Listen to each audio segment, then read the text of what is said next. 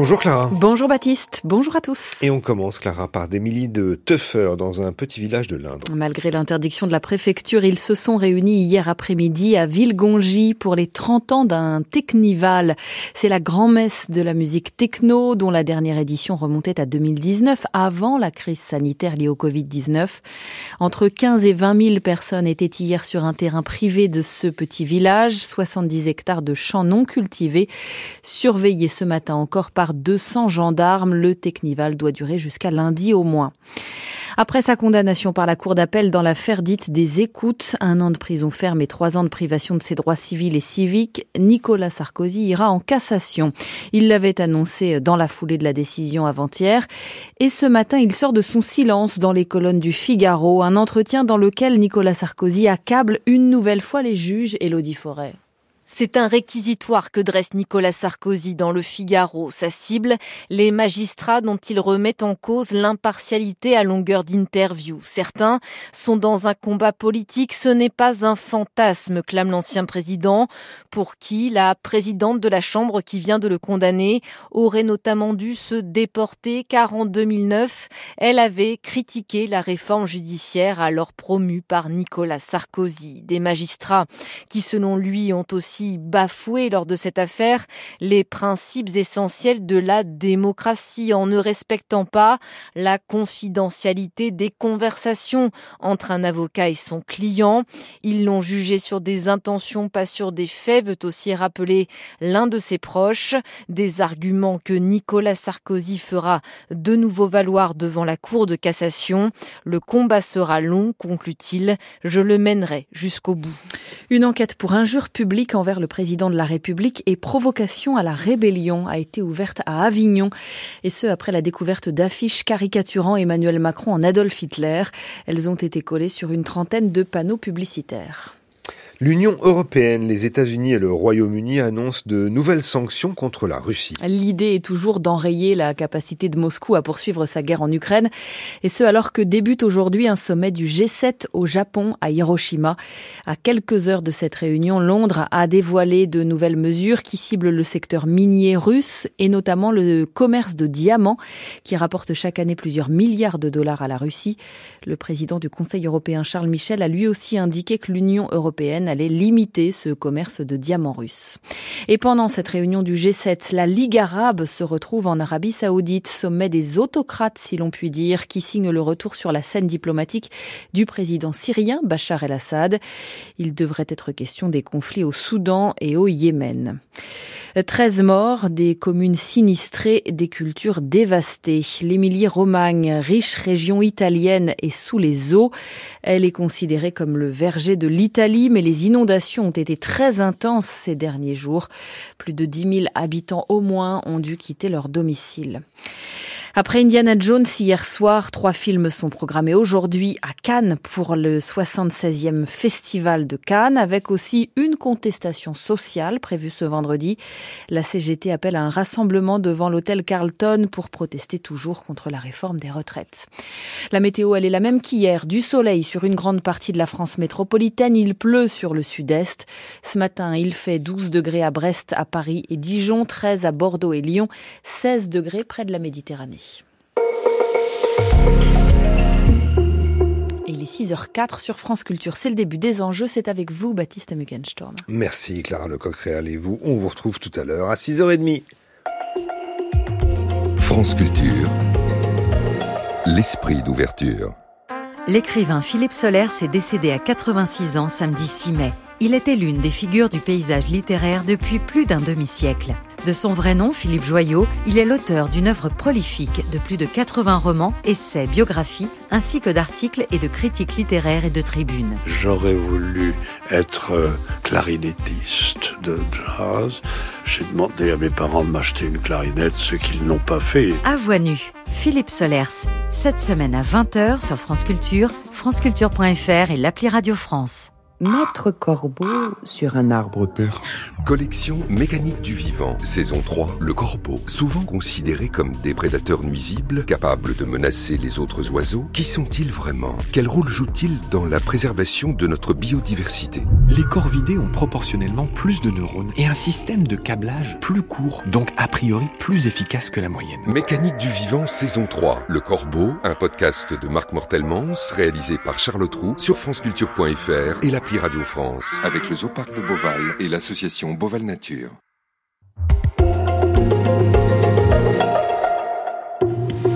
6h, 7h, les enjeux. Baptiste Muckensturm. Bienvenue dans l'émission qui tous les matins vous fait le récit des enjeux dans les territoires, en France et à l'étranger. Nous sommes ensemble jusqu'à 7 heures. Les enjeux, c'est une émission qui est préparée tous les jours par Marguerite Caton, Lucas Lazo et Tatiana Krotov à la réalisation Media Portis-Guérin et à la technique ce matin Jean-Guilain Meige. À 6h40, les enjeux internationaux.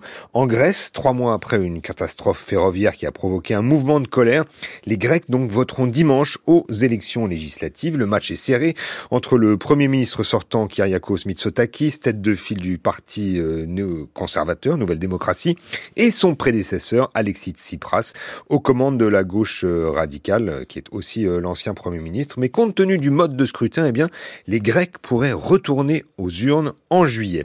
Mais d'abord, les enjeux territoriaux qui parlent cinéma ce matin, alors que la Croisette accueille comme chaque année le Festival de Cannes, eh bien, le gouvernement devrait dévoiler dans la matinée les projets lauréats du plan France 2030, la grande fabrique de l'image, autrement dit, le volet du plan de relance dédié aux industries créatives. Alors quels sont les grands lieux de la création cinématographique, comment attirer des tournages sur un territoire, quel est le modèle de rentabilité des studios, et eh bien autant de questions qui nous occupent ce matin dans les enjeux territoriaux.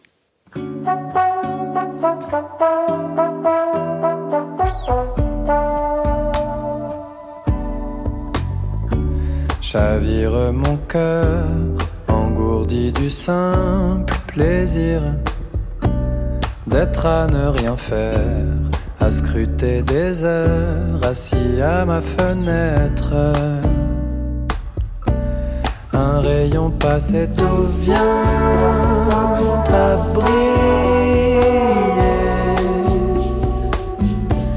Les tout petits, tout petits riens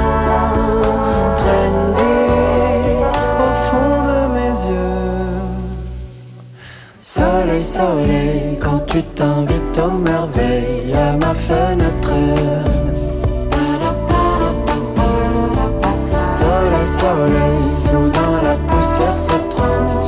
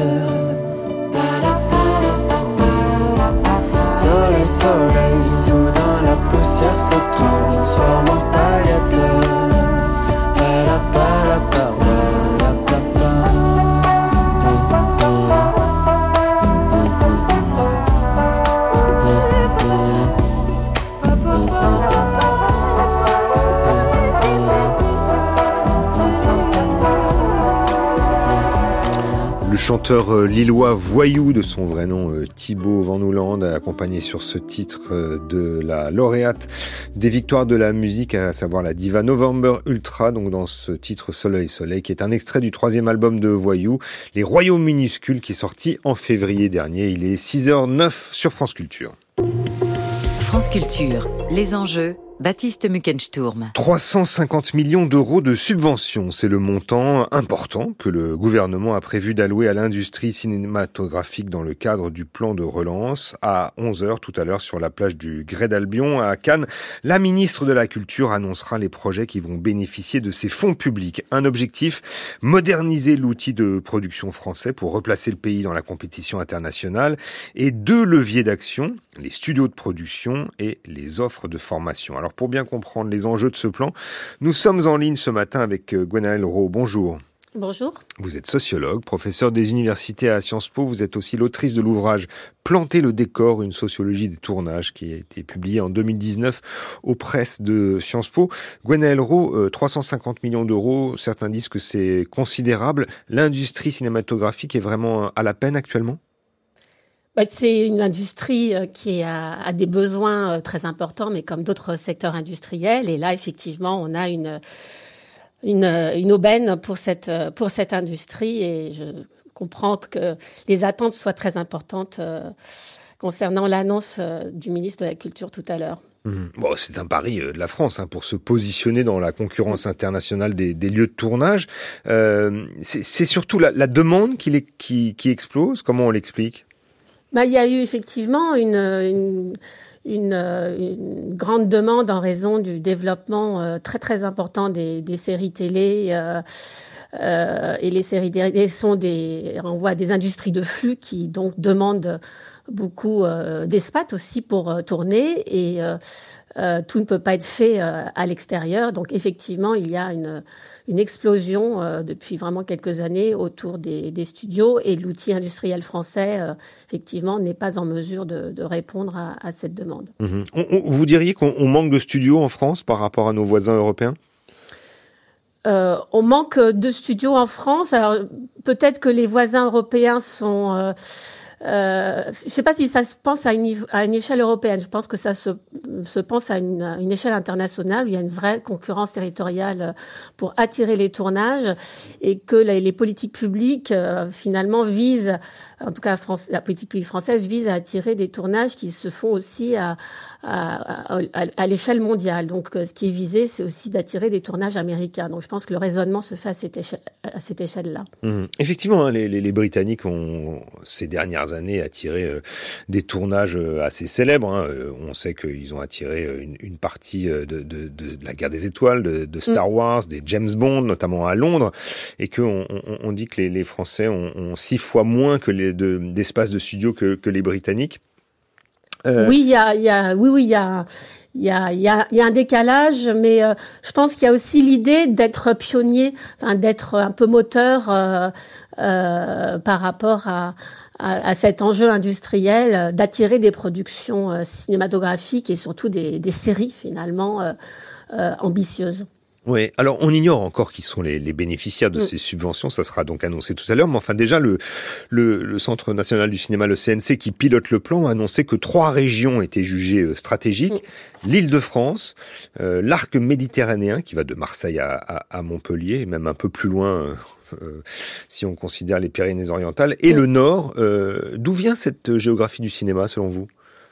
Alors, je dirais pour euh, donc Paris, euh, L'île de France, euh, avec euh, est une région, enfin historique pour le cinéma, puisque les, les premiers décors, hein, je dirais, Méliès a construit son premier décor à Montreuil en, en, 1896. Donc déjà, on ne part pas de rien. Il y a, il y a une tradition très importante pour ce qu'on appelle, ce que le CNC appelle l'arc méditerranéen. Ben, il y a aussi, voilà, on peut évoquer les studios de la Vitorine et surtout, à Nice, Voilà, à Nice, tout à fait. C'est une région ensoleillée qui présente des atouts euh, importants, en particulier euh, la mer, mais aussi la montagne. Donc, il y a aussi un, comment dire, un décor euh, euh qui est assez idéal pour pour pour les productions. Euh, le Nord, je dirais, c'est peut-être davantage lié à un souci des politiques publiques d'investir dans une région qui a été désindustrialisée. donc, il y a peut-être moins cette tradition finalement. et donc, il y a, y a il y a voilà, des espaces géographiques qui n'ont pas forcément la même histoire, mais qui aujourd'hui euh, euh, s'investissent euh, énormément pour vouloir attirer ces industries mmh. créatives. Ouais. Vous, vous, évoquiez le Nord, c'est aussi le, le, fief du jeu vidéo. Tout à fait. Et, et le cinéma en a de plus en plus besoin. Alors le cinéma effectivement recourt aux techniques euh, du, du, jeu vidéo, à certains logiciels, euh, et donc ce sont des, des secteurs d'activité qui sont de moins en moins cloisonnés, où finalement on, a besoin des, des, expertises qui sont des expertises circulantes entre ces différents euh, différents secteurs. Mais il reste quand même une spécificité du jeu vidéo, mais en tout cas ça les technologies peuvent être comparables pour certains types de, de films. Mmh. Juste pour rester encore sur ces territoires, euh, en ce qui concerne, euh, par exemple, euh, l'arc méditerranéen, vous le disiez, mmh. c'est et peut-être on en reparlera, mais c'est effectivement une région qui attire beaucoup de tournages pour ses paysages, l'ensoleillement, et, et, et c'est aussi couru par des, des, productions internationales. Qui sont les, mmh. les à quoi ressemblent les, les grands, les, les, les, grands producteurs privés, enfin en tout cas les, les, les grandes maisons de, de, de, de production, les grands studios qui sont dans cette région je pense par exemple à, une société qui s'appelle Provence Studio, qui est dirigée par un monsieur qui s'appelle Olivier Marchetti. Oui, tout à fait. Alors, il y a y a Provence Studio qui est un studio assez assez récent finalement. Euh, euh, ce sont des, des entrepreneurs qui euh, ont, profité aussi d'aubaines foncières puisqu'il y avait, euh, euh, on a investi finalement des anciens des anciens sites industriels qui euh, n'était plus en, activité et qui s'efforce de proposer euh, euh, une offre de studio assez variée parce qu'à à Provence Studio que j'ai la, la, la, chance de visiter il y a pas très longtemps, euh, vous avez des espaces avec des décors déjà préconstruits comme des prisons par exemple. Ils ont ils ont des prisons presque clés en main, ce qui peut être ce qui peut être pour les, les productions très intéressantes. Mais il y a aussi au sein de ce studio bah, des, des, des petites entreprises comme Planète Rouge qui offrent par exemple un studio pour faire de la réalité virtuelle. Donc il y a euh, une sorte de diversité d'offres de production qui peut du coup intéresser effectivement euh, les, les productions, les grands producteurs, enfin les les, les, les tournages importants euh, dans la région, mmh. euh, sachant que les films qui viennent tourner euh, euh, dans cette région ne viennent pas uniquement pour les studios, ils viennent avant tout oui. pour les décors naturels. Donc le studio est un complément utile, mais une production américaine va pas venir exprès en Provence pour aller trouver des studios. C'est pas mmh. ça qui va la motiver en premier. C'est ce studio hein, de Provence Studio qui a accueilli le, le tournage entre autres de la Palme d'Or 2021, mmh. je crois, de de, de Cannes, à savoir euh, Titane de Julia oui. Ducournau. Euh, autre région, donc toujours euh, l'Île-de-France. Ce qui est important en Île-de-France, c'est de rester dans les dans les 50 kilomètres euh, près de Paris pour des raisons syndicales, parce que c'est quand même un métier très très syndiqué, les métiers du technicien du cinéma. Alors l'idée de, de, des 50 km, en fait, c'est la question du défraiement, c'est-à-dire que euh, si on tourne euh, dans ce périmètre-là, il n'y a pas de, on ne paye pas des chambres d'hôtel, il n'y a pas de défraiement, euh, donc ça fait effectivement des économies, mais ça vaut pour euh, l'ensemble des, des, des régions. Oui, le cinéma est un secteur syndicalisé, mais euh, comment dire, euh, je, je, je, ne citerai pas mes sources, mais euh, un, gestionnaire de studio m'a m'a dit que euh, finalement, ce qui pouvait rendre la France compétitive, c'est que euh, en France, on ne connaissait pas les, les unions à, à l'américaine, qui étaient beaucoup plus revendicatifs et que les oui. les organisations syndicales françaises qui voilà qui mmh qui, pas, n'ont pas les mêmes genres de revendications, on, on ni la même histoire, oui, ni la même histoire. On le voit en ce moment avec euh, euh la grève, hein, notamment des scénaristes oui. à Hollywood. Mm. On en parlait dans les mm. enjeux internationaux il y a quelques jours. Euh, Est-ce que vous diriez que comment fait-on pour attirer les productions à l'échelle nationale, et, régionale et, et locale? C'est d'abord l'arbitrage économique qui prime? Oui, alors il y a, beaucoup de, de, paramètres qui jouent, mais l'arbitrage économique est absolument majeur. Et donc les producteurs, effectivement, regardent un panel d'éléments. Alors pour les productions internationales, ce qui est très très structurant, c'est aussi le crédit d'impôt international. Euh, c'est euh, les, les, donc il y a des, des dispositifs d'incitation fiscale qui permettent de faire des, des, des d'avoir des réductions d'impôts euh, euh, pour les, les productions. Ce crédit d'impôt euh, international existe en France depuis 2009 et a permis justement à la France d'être un, un, territoire assez attractif pour les productions internationales, ce qui va attirer effectivement les, les tournages peut être certaines subventions, euh, euh, mais c'est aussi la présence de techniciens euh, qualifiés. et là, la France est tout à fait bien bien dotée. Ce sont aussi évidemment l'offre logistique, l'existence d'infrastructures de studios, et puis les les décors, ce qu'on appelle les décors naturels. Donc c'est une sorte d'ensemble finalement qui va faire système et qui peut euh, susciter l'intérêt euh, des producteurs. évidemment, mm. il n'y a pas que les producteurs, il y a les projets artistiques, mais pour les grosses, grosses productions, euh, c'est ça qui va rentrer en ligne de compte, y compris pour les petites productions qui vont aller là où on va leur apporter des, des, subventions, en tout cas, mmh. qui peuvent. Euh, l'idée, c'est de proposer une sorte de, de guichet unique, hein, c'est-à-dire un plateau, mais avec tous les services, euh, mmh. la location de matériel, les caméras, mmh. la lumière, les costumes, euh, les salles de montage, la post-production. Ça, c'est effectivement un, un, tout en main qui, visiblement, est une idée qui, au départ, a été installée chez les Britanniques. Ça coûte entre 1,50 euro et 2 euros le mètre carré de location par jour pour un, pour un studio, ce qui, quand même, pour quand on fait 500 mètres carrés, ça fait 1000, entre 1000 euros, entre 750 et 1000 euros par jour. Est-ce que vous diriez que euh, ce, qui, ce qui fait la rentabilité des studios, c'est le remplissage oui, tout à fait. C'est le taux, euh, le taux de remplissage, euh, euh, d'où l'intérêt pour les studios d'être en mesure de proposer une offre la plus diversifiée possible, parce que on peut avoir par exemple des productions qui n'ont besoin que d'un d'un lieu logistique pour stocker le, leur, des décors, alors que le tournage va se faire davantage à l'extérieur. Certains auront besoin de technologies très pointues, d'autres de matériel de location à portée de main. et donc l'enjeu c'est pas d'avoir des studios, c'est pouvoir avoir un taux d'occupation euh, euh, le plus dense possible. Est-ce que du point de vue des territoires cette fois, est-ce que, les, retombées sont à la hauteur des attentes?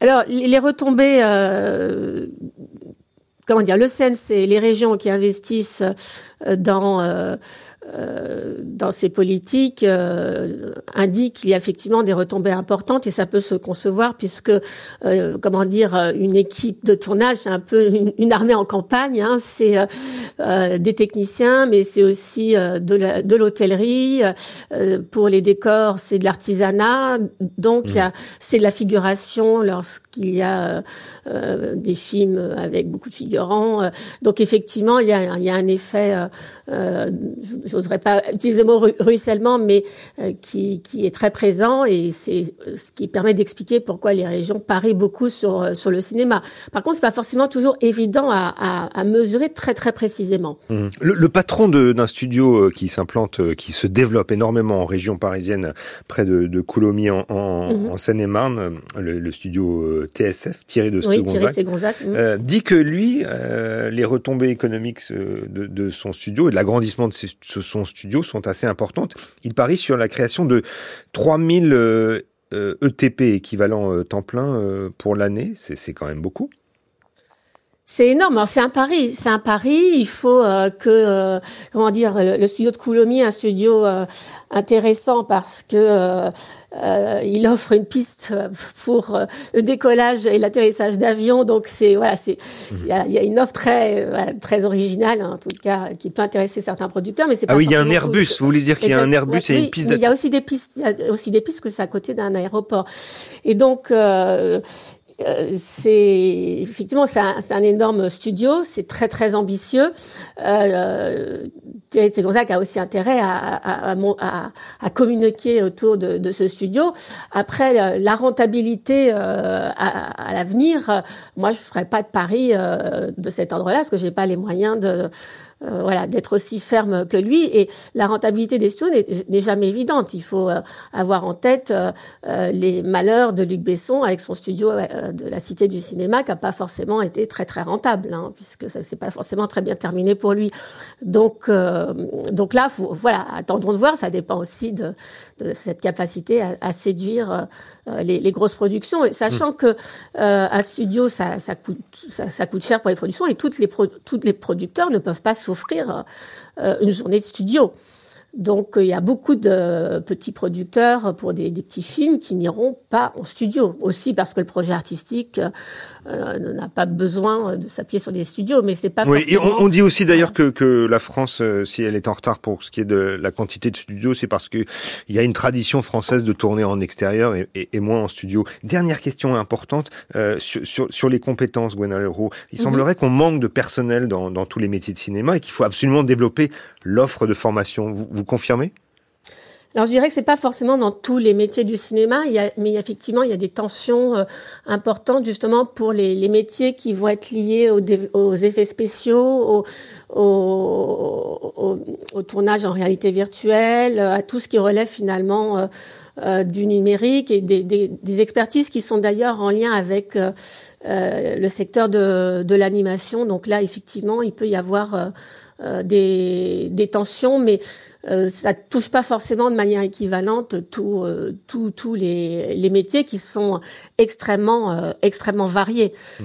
Hein, alors effectivement, quand il y a des grosses produits, quand il y a un gros film qui débarque en France, euh, parfois il peut y avoir effectivement une, une tension lorsqu'il faut des dizaines de couturières ou de constructeurs. Ça peut être effectivement parfois un, un, problème. Mmh. Et on sait d'ailleurs, par exemple à Vendargue, hein, dans l'Hérault près de mmh. Montpellier, où sont installés des studios et France Télévisions en particulier eh bien, mm. il y a des pour nous pour former de, de, nouveaux profils, il y a des partenariats qui ont été noués avec, plusieurs écoles locales d'animation et de cinéma. Merci beaucoup, Gwenaël Rowe, d'avoir répondu à nos questions ce matin dans les enjeux territoriaux. Je rappelle que vous êtes sociologue, professeur des universités à Sciences Po et que vous êtes l'autrice de l'ouvrage Planter le décor, une sociologie des tournages, publié en 2019 aux presses de Sciences Po. Les enjeux à retrouver sur franceculture.fr et l'appli Radio France. Il est 6h26. Alors aujourd'hui sur France Culture, eh bien ça commence par les matins de Quentin l'a fait tout à l'heure avec euh, dès 7h14 la question du jour, guerre en Ukraine, l'aviation peut-elle faire la différence? Et puis à partir de 7h40, Quentin l'a fait tiendra la main à trois auteurs de premiers films présentés cette année au Festival de Cannes, du cinéma donc encore, euh, trois auteurs que vous découvrirez donc tout à l'heure. Et puis sachez aussi, eh bien puisqu'on parle des programmes de France Culture et qu'on en vient directement à ce week-end, que demain, samedi et aussi dimanche à 13h30, une histoire particulière eh bien diffuse une saison entière de la collection euh, de podcasts criminels de guerre. Cette fois, la saison est consacrée à Slobodan Milosevic, le président de la Serbie entre 1989 et 1997, accusé auprès du tribunal pénal international pour crimes contre l'humanité et génocide, notamment euh, pour les massacres commis par des unités de l'armée de la République serbe de Bosnie euh, sur 8000 hommes et adolescents bosniaques dans la région de Srebrenica c'était en 1995. Alors écoutez cet extrait du podcast Criminel de guerre, le témoignage de Monika Subacic, euh, présidente de l'association des mères, des mamans, hein, des enclaves de Srebrenica et Zepa. Nous pensions que les Serbes étaient nos amis. Nos enfants étaient tués par leurs professeurs, par leurs médecins, des ingénieurs. Nous nous sommes trompés. Eux, ils cultivaient la haine et nous, on ne le savait pas. La haine nous a tués et notre naïveté aussi. Ils nous ont avertis que les soldats serbes arrivaient. Ils étaient couverts de sang, drogués, armés de couteaux. Ils nous ont dit tout de suite qu'ils allaient tous nous égorger, tous nous tuer. L'armée serbe participait, la police aussi. Il y avait des volontaires qui venaient de Serbie, de Russie, d'Ukraine. Je ne peux pas vous le raconter. C'est indescriptible. Nous n'étions pas conscientes que nous ne verrions plus jamais nos enfants. Même aujourd'hui, 28 ans après, je n'arrive pas à croire qu'ils ont pu rassembler et tuer 10 000 personnes en trois jours. Après, on a même su qu'ils racontaient à des familles de victimes que leurs proches étaient vivants. Après, ils ont même déplacé les fausses communes. D'une fausse commune, par exemple, initiale, ils pouvaient en faire une quinzaine avec des bulldozers. C'est pour ça que c'est compliqué de retrouver un corps complet. Voilà un extrait de la collection Criminels de guerre sur Slobodan Milosevic, le nettoyeur des Balkans, des Balkans, un documentaire d'Alain Leskovic réalisé par Marie-Laure Ciboulet. Les épisodes sont donc diffusés à 13h30 demain et dimanche dans une histoire particulière à retrouver donc sur franceculture.fr et l'application Radio France. France Culture. L'esprit d'ouverture. Retrouvons-nous cet été au Festival d'Aix-en-Provence avec France Musique. Pour ses 75 ans, le festival rassemble les plus grands artistes autour d'un programme exceptionnel d'opéra, de concerts et de création mondiale. Un événement France Musique à retrouver sur radiofrance.fr. France Musique, une radio de Radio France. Et vous écoutez France Culture, il est quasiment 6h30 et voici le journal présenté par Clara Lecoq-Réal.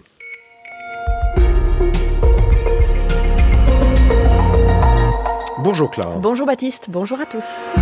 Des sommets au plus haut aujourd'hui, sommet du G7 au Japon, quand l'Arabie saoudite accueille la Ligue arabe, sorte de réunion d'autocrates, vous l'entendrez, alors que la Syrie est représentée par Bachar el-Assad. Dans ce journal aussi, les atermoiements de la gauche à un an des élections européennes, s'allier où y aller seul, personne n'est d'accord, notamment chez les écologistes. Et puis la Cour suprême des États-Unis donne tort à la Fondation Warhol dans un dossier majeur pour l'art. Une photographe aurait dû être rémunérée par l'artiste qui a utilisé son cliché. L'histoire, ce sera en fin d'édition. Bachar el-Assad est arrivé hier soir en Arabie saoudite à Jeddah. Le président syrien va participer aujourd'hui à son premier sommet de la Ligue arabe depuis 13 ans. Une réunion d'hommes forts qui prend des allures de sommet des autocrates et cela consacre symboliquement l'écrasement des printemps arabes, Christian Chesneau. La présence du Syrien Bachar al-Assad sonne comme le retour d'un ordre autoritaire dans les pays arabes. Les soulèvements qui avaient renversé Moubarak en Égypte, Ben Ali en Tunisie ou Kadhafi en Libye au début des années 2010 appartiennent à une autre époque. L'Arabie saoudite, hôte du sommet, et les Émirats arabes unis ont été les porte-drapeaux de la contre-révolution et ont tout mis en œuvre pour étouffer l'élan démocratique. Même en Tunisie, c'est le retour d'un pouvoir à poigne avec le président Kais Sayed. Ce sommet arabe intervient alors qu'une nouvelle donne a récemment rebattu les cartes régionales avec la normalisation intervenue entre Riyad et Téhéran sous l'égide de la Chine. Le Yémen, ravagé par huit ans de guerre, pourrait être le bénéficiaire de cette reprise des relations diplomatiques entre Iraniens et Saoudiens. Une crise est peut-être en train de se refermer, mais une autre vient d'éclater au Soudan voisin qui oppose deux généraux rivaux comme si le souffle de la guerre avait traversé la mer Rouge. Et pendant cette réunion à Jeddah, un autre sommet a lieu aujourd'hui au Japon, à Hiroshima, sommet du G7. Là, il sera sans aucun doute question de la guerre en Ukraine, avec de nouvelles sanctions à venir contre la Russie. Hier soir, Londres a déjà ciblé les importations de diamants russes, jusque-là épargnés. Le Conseil européen réfléchit à faire de même. Son président Charles Michel dans le prochain journal sur France Culture à 7 heures. L'Union européenne et ses élections, elles auront lieu dans un an, le 9 juin, en France, pour élire 79 eurodéputés. Et la question d'une liste commune continue d'agiter l'alliance de gauche, la NUPES. Les insoumis plaident pour une alliance. Les socialistes sont partagés les écologistes, eux, y sont farouchement opposés. Du moins, c'est la ligne officielle de la direction d'Europe Écologie Les Verts, car en coulisses, la question est source de tension, Julie Paco. L'avenir de l'Europe, ce sont des combats communs avec la NUPES. Tribune signée par la députée Sophie Tallier-Polian et trois autres députés Génération, le petit parti fondé par Benoît Hamon et cinquième composante de la NUPES. Alors s'il siège dans le groupe écologiste à l'Assemblée, ces quatre parlementaires plaident pour la co-construction d'une liste commune aux élections européennes, une liste NUPES emmenée par les écologistes qui serait l'occasion de rééquilibrer l'alliance, argumente-t-il. De quoi accentuer la pression sur Marine Tondelier, la secrétaire nationale d'Europe Écologie les Verts, qui ne cesse de fermer la porte à toute liste d'union. Persuadés, sondage à l'appui, que des listes séparées permettront d'envoyer plus d'eurodéputés de gauche à Strasbourg qu'un front uni. Car cette élection est le seul moment où l'on peut parler de notre projet européen, mettant en avant l'un de ses proches qui résume on est pour que l'Europe soit la solution, là où pour les insoumis, l'Europe est le problème. La direction des écolos veut donc croire que le débat est clos. Je ne vais pas passer six mois à me défendre de faire ce que l'on a le droit de faire, tonne d'ailleurs Marine Tondelier, élue en décembre dernier sur cette promesse de liste autonome. Mais au-delà de Sandrine Rousseau et de l'ancien patron d'Europe Écologie Les Verts, Julien Bayou, qui poussent tous deux pour une alliance, de plus en plus de voix écologistes réclament une discussion de fond. Une députée qui se dit pourtant d'aucune chapelle déplore que les écologistes se soient enfermés dans ce débat ridicule, dit-elle. Cette élue veut ainsi qu'un travail ait lieu avec les partenaires de la NUPES sur les questions européennes. Poser la question du pourquoi avant la question du comment, résume-t-elle. À l'Assemblée, ses collègues de la France insoumise lui ouvrent déjà les bras. Nicolas Sarkozy règle ses comptes dans une interview ce matin dans les colonnes du Figaro après sa condamnation à trois ans de prison dont un ferme pour corruption et trafic d'influence dans l'affaire dite des écoutes. L'ancien président se dit toujours innocent. Il parle de balivernes et de montages construits contre lui et il assure que certains magistrats sont dans un combat politique. Nicolas Sarkozy s'est pourvu en cassation. 6h34 sur France Culture, la suite du journal de Clara Lecoq-Réal. Le Technival se déroule en ce moment sur la commune de Un grand festival de musique techno qui avait pourtant été interdit par la préfecture et qui va durer jusqu'à lundi. Jusqu'à 30 000 personnes sont attendues sur place. Il y en a déjà au moins 15 000 depuis hier soir. 200 gendarmes sont mobilisés. Selon les organisateurs, 11 associations, 130 bénévoles sont présents, notamment pour sensibiliser les participants sur les risques liés à la drogue et à l'alcool. Le Technival, après 4 ans d'absence, fête ses 30 ans cette année. C'est la fin d'un bras de fer très suivi dans le monde de l'art. La fondation Warhol vient de perdre une bataille judiciaire face à une photographe. Elle avait réalisé un cliché du musicien Prince que Warhol a utilisé pour une de ses sérigraphies dans les années 80, mais sans la rémunérer. La Cour suprême des États-Unis estime que cette photographe aurait dû recevoir des droits d'auteur, Benoît Grossin. Tout commence en 1981 lorsque Lynn Goldsmith réalise pour l'hebdomadaire Newsweek une série de clichés en noir et blanc de Prince alors qu'il n'est pas encore une star mondiale. Quand il le devient en 1984 avec l'album Purple Rain, un autre magazine, Vanity Fair, obtient de la photographe contre 400 dollars qu'Andy Warhol crée à partir d'une de ses photos pour l'usage exclusif d'un article, un portrait coloré du musicien aux cheveux de jet et avec la peau violette sur un fond orange, dans le style de ceux consacrés à Mao ou Marilyn Monroe. Mais Andy Warhol, avec la même photo, produit 16 portraits sans informer son autrice. Lynn Goldsmith ne le découvre qu'à la mort de Prince en 2016, quand Vanity Fair publie en une un de ses portraits sérigraphiés complètement orange cette fois. Elle réclame alors des droits à la fondation Warhol qui refuse catégoriquement, d'où cette longue bataille judiciaire qui s'achève aujourd'hui et dont elle sort gagnante. La Cour suprême des États-Unis estime que le portrait inspiré de son travail, sans transformation suffisante, a eu exactement le même usage commercial que l'œuvre originale de Lynn Goldsmith comme celle d'autres photographes mérite d'être protégée par le droit d'auteur et cela même, je cite, contre des artistes connus. Benoît Grossin pour France Culture. Alerte tsunami ce matin au large de la Nouvelle-Calédonie. Un puissant séisme a eu lieu cette nuit, magnitude 7,7 à environ 300 km des côtes de l'archipel. Un raz-de-marée est possible 1000 km à la ronde et à l'instant d'ailleurs les forces de l'ordre font évacuer le littoral néo-calédonien. En Italie, le bilan s'alourdit dans la région d'Émilie-Romagne. Les inondations de ces dernières heures ont fait 13 morts selon les médias locaux. Plus de 10 000 habitants ont dû quitter leur domicile. 5 000 exploitations sont sous l'eau dans ce qui est appelé le verger de l'Italie. 400 routes se sont affaissées.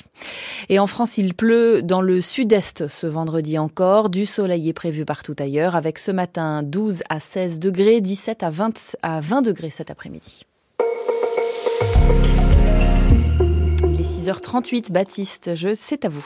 Merci Clara, on vous retrouve à 8h et le prochain rendez-vous avec la rédaction de France Culture, c'est à 7h. 6h, 7h, les enjeux. Baptiste.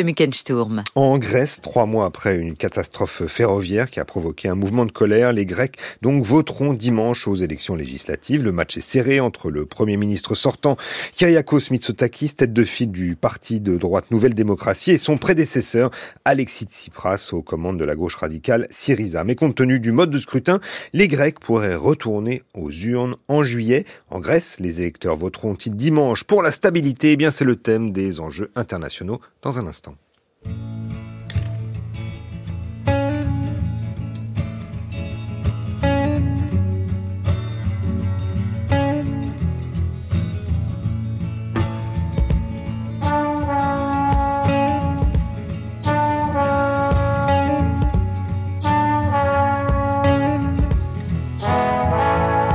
Was it a huntsman or a player that made you pay the cost? That now assumes relaxed positions and prostitutes your loss? Were you tortured by your own thirst in those pleasures that you seek?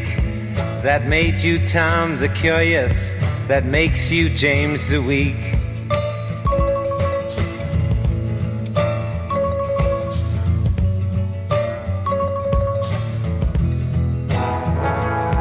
and you claim you got something going, something you call unique. But I've seen your self pity showing as the tears roll down your cheeks.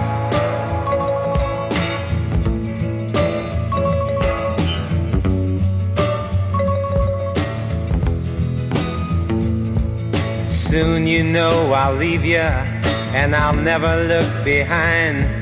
Cause I was born for the purpose that crucifies your mind. So can't convince your mirror as you've always done before. Giving substance to shadows, giving substance evermore.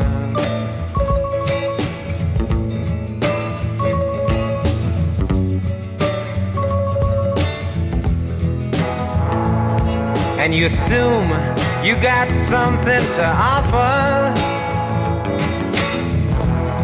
Secret shiny in you.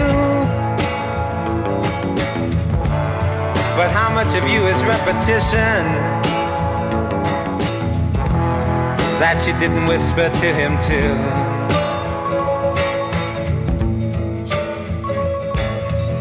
Crucify Your Mind, le fameux Sixto Rodriguez, euh, dont la carrière s'est limitée à la sortie de deux albums studio au début des années 70 et qui n'ont pas connu le succès, jusqu'à ce que deux fans originaires euh, du Cap en, Afrique du Sud retrouvent grâce à Internet et organisent d'ailleurs même une série de concerts en Afrique du Sud à la fin des années 90 devant des milliers de personnes. Et il y avait même un, un documentaire euh, qui a eu un Oscar, Sugarman, euh, c'était en 2013. Voilà, Crucify Your Mind, extrait donc du premier album de Sixto Rodriguez. Rodriguez, Cold Fact en 1970. Il est 6h41 sur France Culture.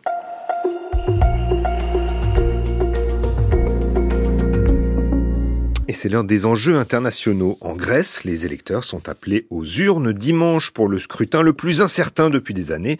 Le Premier ministre conservateur Kyriakos Mitsotakis va tenter de décrocher un second mandat de quatre ans. Ces élections se tiennent trois mois après la catastrophe ferroviaire entre Athènes et Thessalonique qui avait provoqué la mort de 57 personnes et blessé 80 autres. Une tragédie qui avait été suivie de plusieurs jours de manifestations dans les deux villes contre la mauvaise gestion des services publics contre l'inflation et même contre la corruption. Alors dans les sondages, le parti du Premier ministre au pouvoir euh, reste en tête des intentions de vote, derrière euh, Syriza et l'ancien Premier ministre de gauche Alexis Tsipras.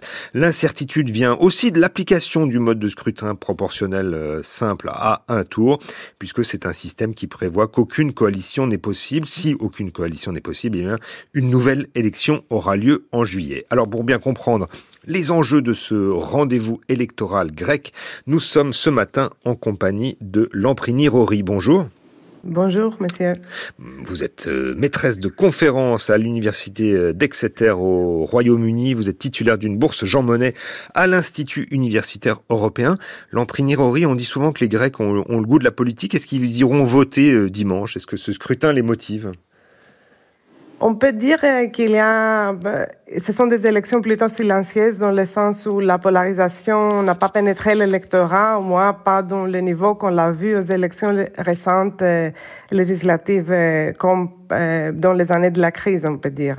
mais les élections du 21 mai ont l'air d'un pays qui revendique le retour à la normalité politique et à la stabilité économique.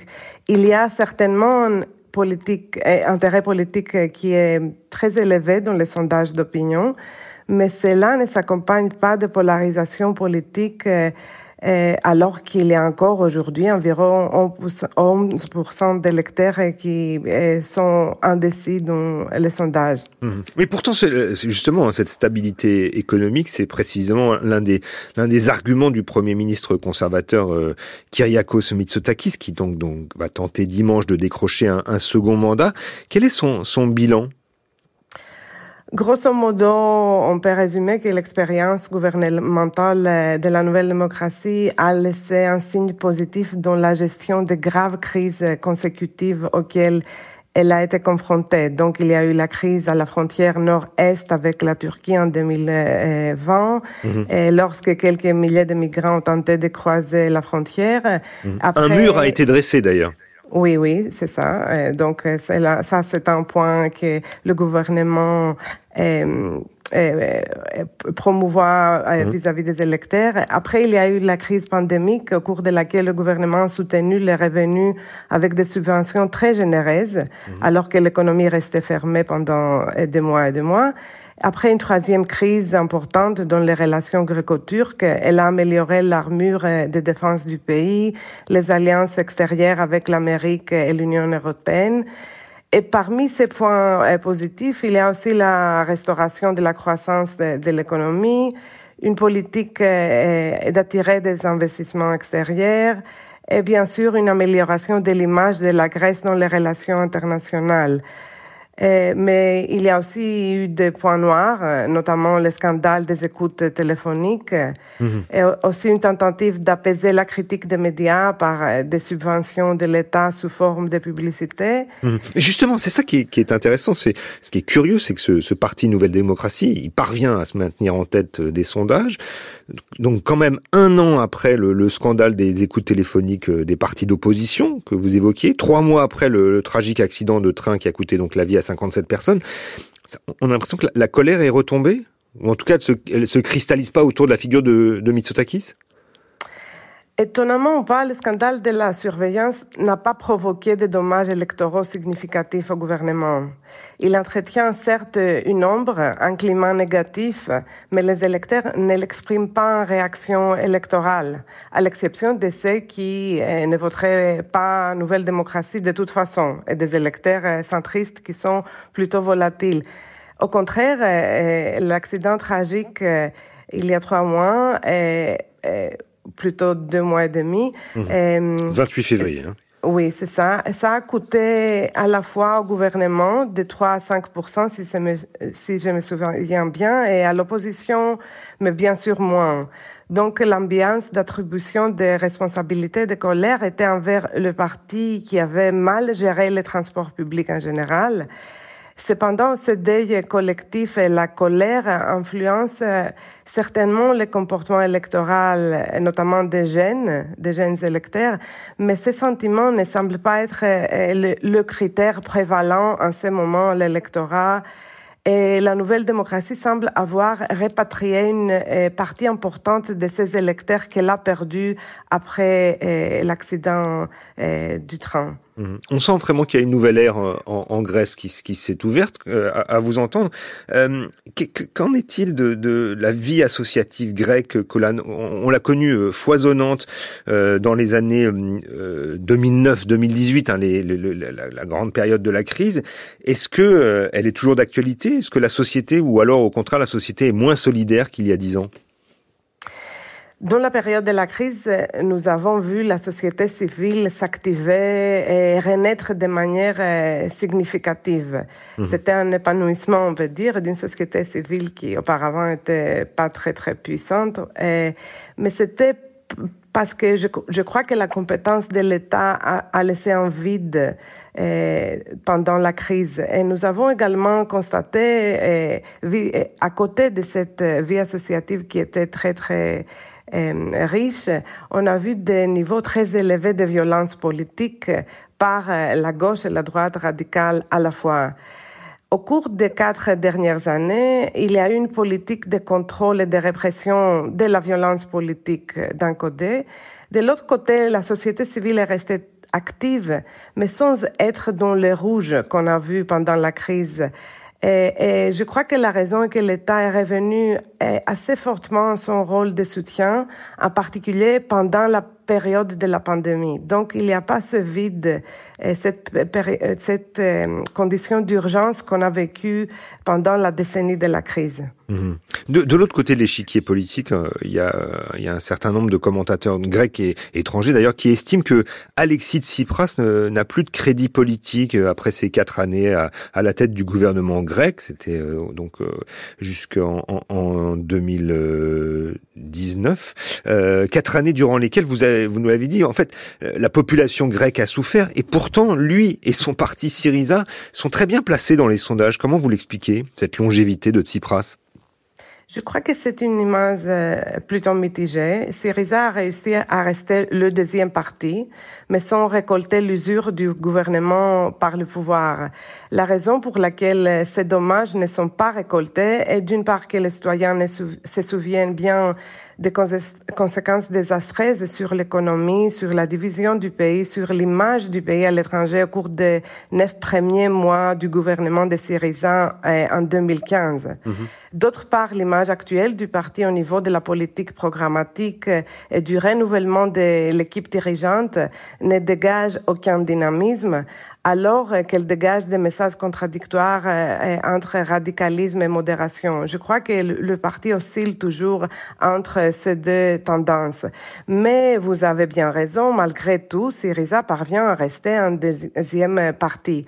Et cela tient au fait que malgré sa capitulation après les référendums de 2015, Syriza n'est pas accordé des responsabilités sur les pathologies à long terme du système politique. Donc, les électeurs qui ne sont pas polarisés émotionnellement et reconnaissent que de la part, la part des responsabilités des quatre ans du gouvernement est faible dans la grande durée politique. Donc, euh, Syriza euh, tient une responsabilité, il y a une mémoire qui est négative, mais sur euh, la grande durée politique, je crois que certains des électeurs, au-delà de son électorat, n'excluent pas de lui donner une seconde chance dans l'avenir, mais pas maintenant, pas mmh. à l'élection précédente, prochaine. Mmh. La presse le surnommait le, le Mélenchon grec en 2015 et en fait, il, il s'est largement repositionné vers, vers le centre-gauche, hein, d'une certaine manière.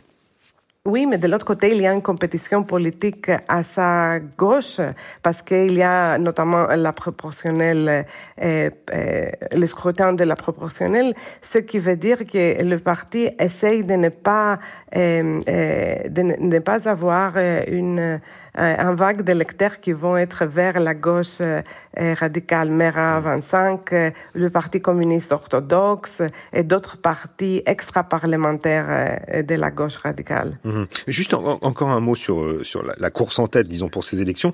Il n'y a pas de troisième voie dans l'échiquier politique, euh, parce que derrière les deux favoris, il y a quand même euh, le, le, leader du, des socialistes euh, du, du, parti PASOK Kinal, Nikos Androulakis, et ce qui pourrait être d'une certaine manière, le, comme on dit, le, faiseur des rois, le faiseur de rois en, joignant ses voix pour un, gouvernement de coalition?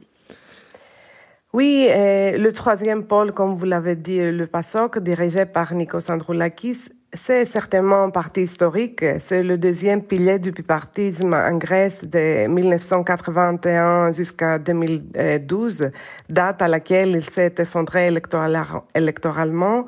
Et parce qu'il a, le parti a signé le mémorandum, donc c'était le parti du gouvernement à l'époque de la crise, quand euh, la, crise a débuté.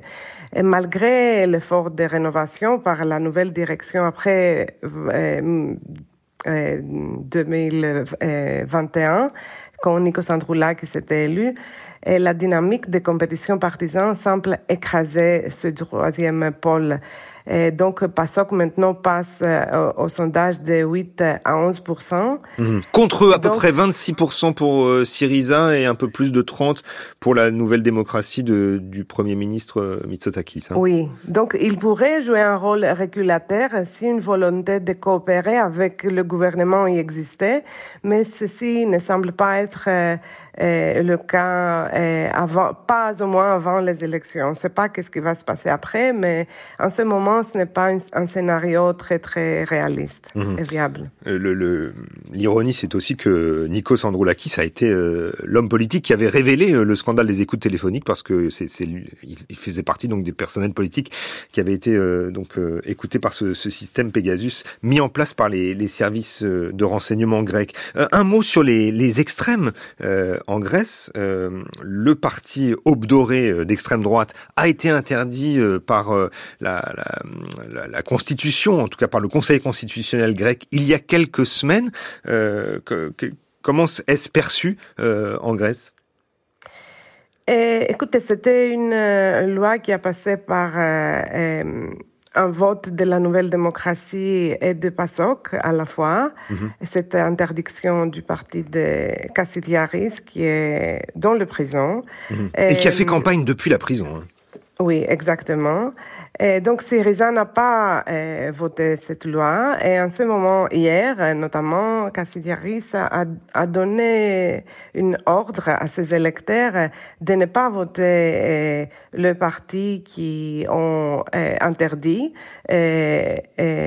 son, sa participation aux élections. Et cela, indirectement, était une ligne une ligne politique en ordre pour aller voter euh, pour Syriza. Donc, mhm.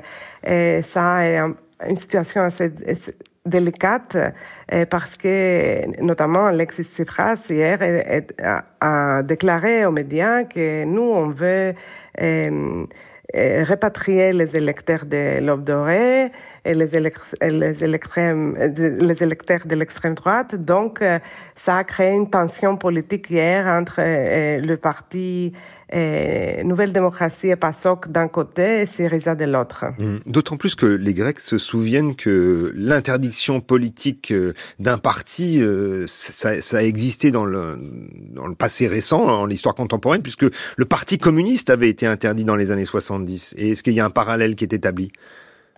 C'est vrai que ça, ça, cela a été un argument très hum, stable du côté de la gauche pendant ce débat parlementaire que si on ouvre cette porte d'interdiction du parti, on ne sait pas où ça va aller. Mais euh, je crois qu'il y a notamment la mémoire hmm. et ça a duré pendant des décennies après la guerre civile et notamment au cours bon, de la dictature, en tout cas, il n'y avait pas de parti. Je crois que euh, en ce moment, la démocratie grecque est très stable, mm. les institutions sont très fortes, mm. et il n'y a pas de raison de croire qu'il y a un, danger anticommuniste. En tout cas, pour ce qui est de l'interdiction d'un parti d'extrême droite, c'est une première euh, à suivre et, tout à fait intéressante sur du point de vue institutionnel. Un mot quand même, euh, Lamprini Rory, sur, sur le, ce, ce, scrutin euh, proportionnel à un tour qui, s'il n'y a pas de, de, de coalition et de majorité, il y aura des élections en juillet. Expliquez-nous. Oui, c'est ça. Donc, dans la Troisième République grecque, c'est-à-dire après 1974, chaque fois qu'on a eu le système de la proportionnelle simple, eh, on n'a pas eu de gouvernement stable, il y a eu des crises et des concours électoraux prolongés. Donc, euh, l'introduction de l'élément du système majoritaire euh, introduit avec le bonus échelonné, comme on peut dire, du premier parti, qui va être euh, appliqué si on a euh, une deuxième élection fin juin ou début juillet, vise à produire des, une majorité gouvernementale plus durable étant donné le manque de volonté de coopérer de la part euh, des partis politiques. Donc, on attend, s'il y a une deuxième élection, une polarisation qui va s'accroître. Et on va dire que les, on va voir que les stratégies des partis, les stratégies des protagonistes, Nouvelle Démocratie et Syriza, vont être différentes euh, par rapport à celle qu'on a vue pendant cette campagne politique. Mhm. Avec un bonus hein, de 50 sièges euh, au Parlement pour le parti qui arrivera euh, donc en tête. C'est ce qu'on appelle la proportionnelle renforcée. Merci beaucoup, Lampri Nirori, d'avoir répondu, donc nous avoir éclairé surtout sur les enjeux des, élections législatives en Grèce de dimanche. Je rappelle que vous êtes maîtresse de conférence à l'université d'Exeter au Royaume-Uni et que vous êtes titulaire d'une bourse Jean Monnet à l'Institut universitaire européen. Voilà, les enjeux, c'est fini. On se retrouve lundi.